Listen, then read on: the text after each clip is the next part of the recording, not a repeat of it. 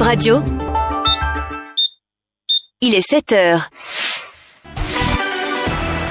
Bip Radio, le journal. Et nous nous installons après le cocorico de ce mercredi 25 octobre 2023. Nous restons en votre compagnie jusqu'à 10h. Merci de votre attention. Bonjour à toutes et à tous, le sommaire du journal. Pas de conseil des ministres aujourd'hui mercredi. Le président Patrice Talon est hors du territoire national. Togo, Burkina, Niger, c'est le nouveau détour des conducteurs de camions en partance pour Niger. Face à la fermeture de la frontière Bénin-Niger à Malanville, cette parade n'est pas sans conséquence, explique l'un des responsables. Église et mosquées appelées à se doter d'une comptabilité au plus tard le 1er janvier 2024, deadline fixée par l'OADA. Pourquoi une telle décision? Thalès Huedici de l'Ordre des experts comptables du Bénin répond dans ce journal. Il est l'invité de Bip Réveil. Voilà pour le sommaire. Bienvenue à chacun et à tous. Et d'abord, les prévisions météorologiques pour Cotonou. Pleuvra-t-il à Cotonou?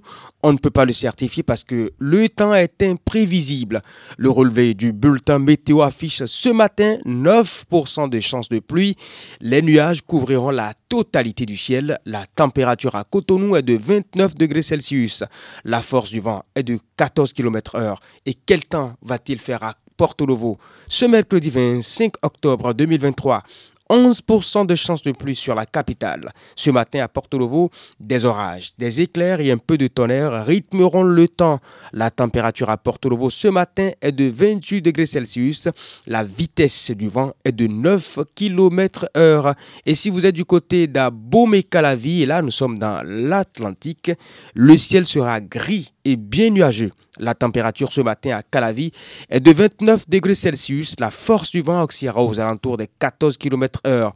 Et dans, dans ces trois villes, le lever du soleil devrait...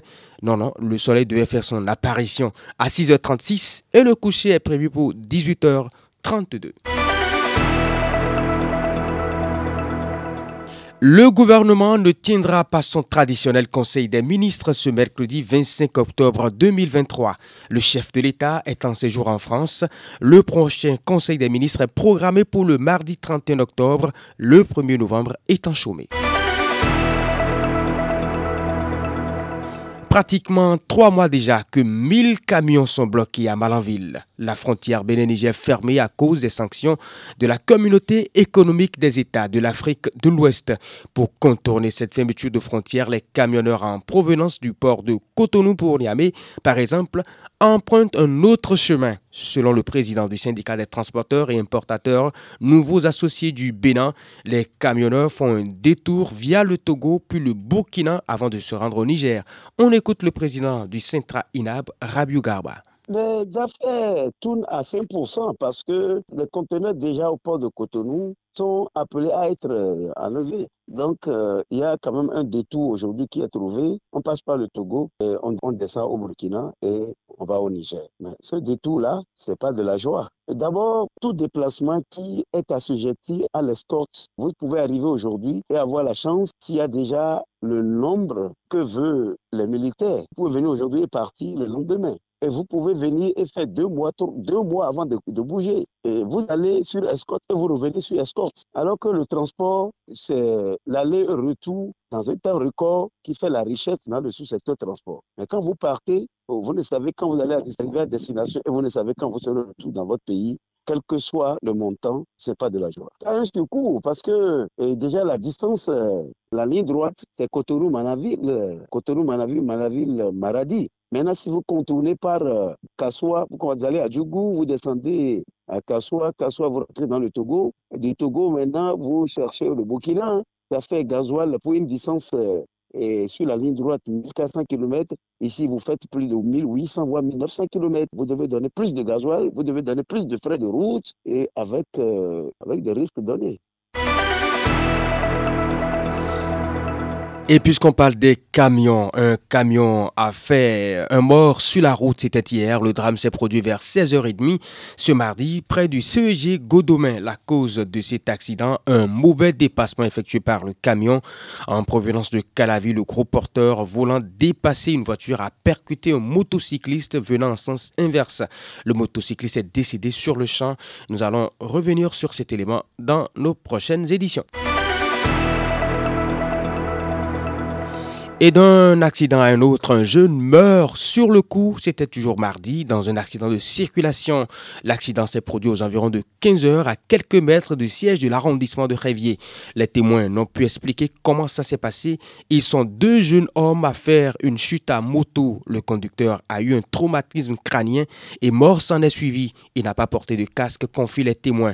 Celui qui a remorqué est conduit au commissariat de Révier selon Gracien Nathan, un témoin de l'accident. Ils ont quitté vers le pont de Révier pour l'arrondissement de Révier. Bon, arrivé à Resta, personne ne les a cognés. Ils sont tombés sur le caniveau et un a cassé la tête, il est mort sur le champ.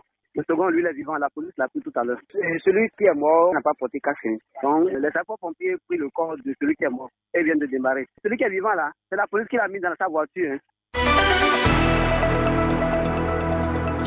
L'hygiène numérique chez les jeunes, thème de la campagne citoyenne initiée par la Commission nationale béninoise pour l'UNESCO avec un de ses partenaires. C'est dans le cadre de la semaine consacrée à l'éducation aux médias et à l'information du 23 au 28 octobre 2023. Eunice Dosukiti, coordonnatrice de la campagne citoyenne. La semaine de l'éducation aux médias et à l'information est une initiative de l'UNESCO pour sensibiliser et instruire sur certaines questions qui se posent à nous. Du fait de notre exposition constante et grandissante aux nouvelles technologies de l'information et de la communication. Il s'agit des questions comme comment chercher, évaluer, utiliser du contenu à bon escient, que ce soit en ligne ou non. Nos droits en ligne et hors ligne, les questionnements liés aux enjeux éthiques soulevés par notre présence numérique, donc notre accès notre utilisation de l'information. La thématique de l'hygiène numérique chez les jeunes regroupe les comportements, les gestes à adopter par les jeunes sur les plateformes digitales afin de protéger leurs données à caractère personnel et de protéger aussi les autres. Il s'agit aussi des valeurs éthiques à cultiver pour ne pas empiéter sur la liberté des autres, pour ne pas les indisposer, mais également pour préserver une bonne image de soi. Il est 7h08 à Cotonou, même heure à Calavi. Mesdames et messieurs, c'est la fin de ce journal, le tout premier de ce matin. Merci de votre aimable attention.